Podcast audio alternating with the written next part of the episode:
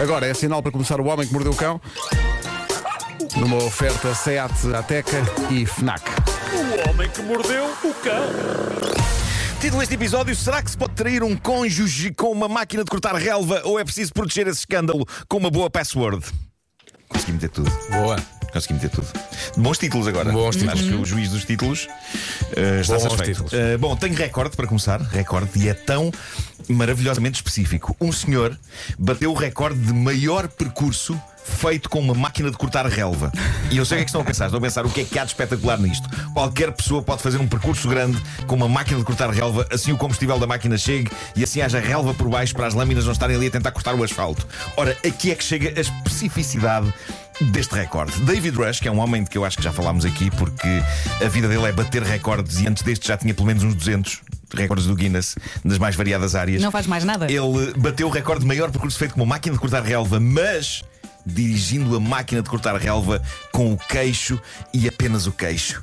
Ele conseguiu andar quase um quilómetro conduzindo uma máquina de cortar relva com queixo. Ganda maluco. Mas é, Batendo. é- é- o que me, oc- é porquê? não é? O que me ocorre é. Exato. Ah, Não havia um, um filme do David Lynch que era alguém que Era, mas não era percorria com a queixo, América. não era com queixo. Não, mas Era- era uma a história América muito num- bonita essa. num- Não, é que é corta-relva. preciso tempo, paciência, um bom queixo, não é? Tem que, tem que haver um bom queixo. Eu sinto que não tenho queixo Não, com eu máquina também não. relva. Não, não tenho um É queixo proeminente, é verdade. Ah, ele bateu o recorde anterior, que era de, de 277 metros, que é um recorde muito triste. 277 metros. Ê! Mas já não era o primeiro. A primeira vez que alguém tentou isto foi o próprio David Rush, há uns anos, que conseguiu andar 199 metros com uma máquina de cortar relva conduzida pelo queixo. Eu acho que o primeiro recorde em qualquer categoria pode ser manhoso, não é? Já não há, não, não há nenhum antes. Por isso este recorde do David foi batido depois por outro indivíduo que andou os tais 277 metros e agora o David pensou que se lixa isto tudo, este tem de ser meu e com a breca o homem andou Quanto é que ele fez? Fez, fez 970 e tal metros, 977 metros, Tá bem. eh, com a máquina de cortar relva dirigida com o queixo. Quero ver quem vai bater isto agora. Oh Marco, tu eras menino para fazer isso? Eu pá. gostava, eu, eu ia dizer isso, eu gostava, eu gostava de ficar imortalizado não apenas como o homem que mordeu o cão, mas também como o gajo que bateu o recorde de condução de uma máquina de cortar relva com o queixo. Imagina o teu nome no Guinness. É pá, era lindo. Mas faz isso antes ou depois de ir para o Algarve de sidecar de uma vez? Eu ainda tenho de cumprir uma promessa que toda a gente me está a cobrar. Eu tenho de ir de- desde a minha casa até à casa do Filipe Mel porque eu não consegui deixar de roer as unhas. Lembram-se desse. É verdade. Eu lembro-me dessa dessa, aposta. dessa Verdade. aposta, sim. Claro, Qual é a um- distância? Um, um ano. Epá, não sei, é desde, é desde a parede até, até aqui ao corte inglês. Leva Tá o corta-relas. E, e assim despacha-se logo duas coisas. é? passas logo tudo. Claro, claro, claro.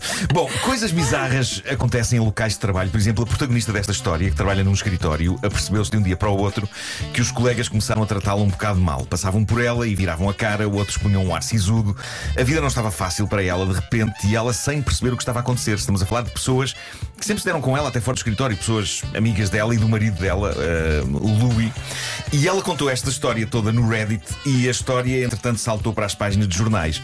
Mas pronto, durante uns dias a coisa não foi fácil para esta senhora. Muita arrogância e antipatia súbita para com ela, sendo que ela atribuiu inicialmente a coisa ao facto de ter recebido recentemente uma promoção. Ela pensou, ah, isto é invejas, isto é invejas.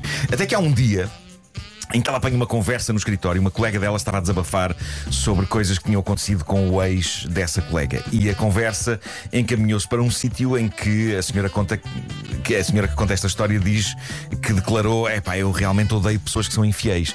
E não imaginou o que aconteceu. De repente há colegas que não se contêm e desatam a chamar-lhe ganda hipócrita! E devem ter dito coisas como é preciso ter lata! E é, e é aqui que a razão pela qual toda a gente lhe andava a virar a cara sai cá para fora. Bastou ela dizer que odiava pessoas infiéis aos seus cônjuges. E é então que um colega dela saca do telemóvel e mostra fotografias que lhe tirou uns dias antes num bar sem ela ver. Nas fotografias ela estava aos beijos na boca com uma mulher. Ah, e isto foi o suficiente para se gerar um tremendo sururu sobre o que andava ela a fazer ao pobre marido, o Louis. E o mais incrível para as pessoas que a rodeavam foi ela, ao ver as fotografias, começar a rir. E ela respondeu o mais calmamente conseguiu: Malta, mas essa é a Ruby. Tenho uma relação amorosa com ela há 11 anos. E eles começam na loucura, mas como assim? Então e o Louis? Então e o teu marido? Com quem é que tu andas afinal? E ela explicou: ando com os dois. Com o Louis eu tenho uma relação há 10 anos. E foi assim que o escritório ficou a saber que aquela colega era praticante do poliamor. E pronto. Conta ela- mais, ela não há mais nada para Ela contar. explicou. E ela explicou. Ainda Não. falta a Cesaltina. exato, exato. Não, ela, ela explicou, tanto, o Ruby, tanto a Ruby como o Louis sabem da existência um do outro e sabem que eu os amo aos dois por igual.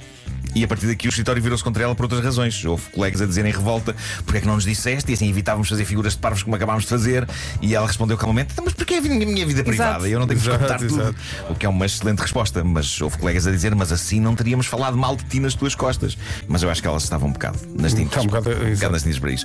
Ela acabou por dizer que se calhar quem estava mal ali era o colega, o Ken, que andava a tirar-lhe fotografias à socapa que nem um stalker. Claramente sim. O homem, em caso de dúvida, em vez de estar agachado nas sombras a tirar fotografias, podia ter ido ter com ela, se estava assim tão agastado e dizer: Epá, então e o Louis? E ela, se calhar, tinha-lhe explicado logo ali tudo e poupavam-se intrigas e amus. Dito isto, eu conheço pessoas poliamorosas, eu respeito totalmente. Esta senhora da história namorava com duas pessoas, mas eu sei que algumas pessoas poliamorosas namoram com mais do que duas pessoas, todas elas sabendo da existência umas das outras, nada é feito em segredo.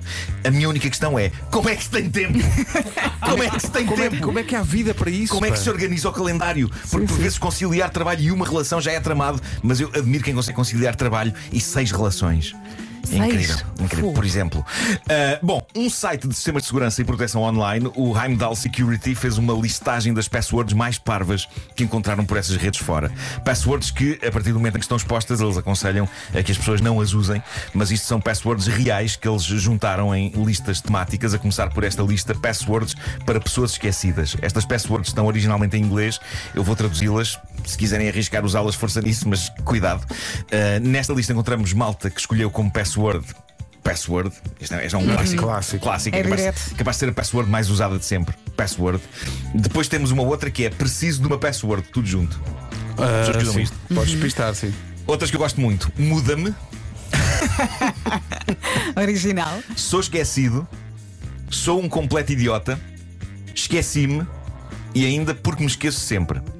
Depois temos estas opções óbvias, sacadas ao teclado, parece que são bastante, bastante comuns as passwords QWERTY. QWERTY, sim, sim. E também, na linha de teclas abaixo, ASDF. Basta de cá vir. Uh, houve pessoas a escolher como password esta nunca vais adivinhar. Tal e qual, tudo junto. E, e quando tiveres que mudar, acrescentas números. Esta nunca vais adivinhar um. Um, Esta exato, nunca exato, vais adivinhar visto. um dois. Bem visto, bem visto. Depois, há malta que usa frases de filmes como password, sendo que a mais recorrente que o pessoal da Heimdall Security encontrou foi Say hello to my little friend. Isso Palavras proferidas por Al Pacino no filme Scarface antes de sacar da arma e matar várias pessoas. Pois é que algumas passwords requerem um número mínimo de caracteres. então é, essa é boa, essa é, boa. é. Mas também, como, há como seria de esperar, existem muitas eh, Hasta la vista baby e I'll be back. Homenagens ao Terminator e ao Schwarzenegger. Ah, outra coisa que eles encontraram foi nomes de redes Wi-Fi maravilhosas como estes: Carrinha de Vigilância do FBI. Tudo junto. Como é que eu não me lembrei de chamar isto? Minha rede caseira. Eles também encontraram uma rede chamada Pretty Fly for a Wi-Fi. Referência ao imortal êxito dos Offspring. Bravo. Ótimo. Houve também quem chamasse uma rede Wi-Fi Clica aqui para vírus. Será que afugenta ladrões de rede? E na mesma lógica, eles encontraram uma rede privada caseira chamada C2.vírus.exe. Bravo. Bravo, bravo. Ah, depois tem aqui mais, mais exemplos de, de redes Wi-Fi, nomes de redes Wi-Fi reais. Estes são mesmo espelho de situações da vida em vizinhança. Temos uma rede, uma rede chamada Daqui Consigo Ouvi-lo a Ressonar. E uma outra chamada, Essa é ótima, essa é ótima. e uma outra chamada Cala o seu cão. Maravilha. Incrível. Usar, usar a- o nome da rede para mandar recados, reclamar, claro. sim, Claro. sim. Mas o melhor combo entre rede Wi-Fi e password que eles descobriram é esta. Vou terminar com esta, é maravilhosa. Nome da rede Wi-Fi: Mamma Mia. Password: Here I go again. Pá, tão bom isso. Isto é bom, ótimo. Isto é ótimo. Tão bom isso. Mas o que acontece é que agora, agora pessoas que encontrem uma rede chamada Mamma Mia vão experimentar logo I Claro. go again Sim. e é pronto. Simplesmente é melhor pôr Here I Podes go brincar again. com os números. Here I go again 79. Here I go again 82B. E o ma- o marido da atriz é que podia ter uma rede que era Meryl e a palavra strip. Meryl. Giro. Bom, vamos avançar. O Homem que Mordeu o Cão Isso é foi um uma pedido oferta. dele, não é? Meryl Sim, Streep. Meryl Streep. Pois claro. É uma ideia que ele teve. O Homem que Mordeu o Cão foi uma oferta FNAC, O homem que mordeu o cão. onde encontra todos os livros e tecnologia para cultivar a diferença e também Seat Ateca, que agora está a dar mil euros em combustível.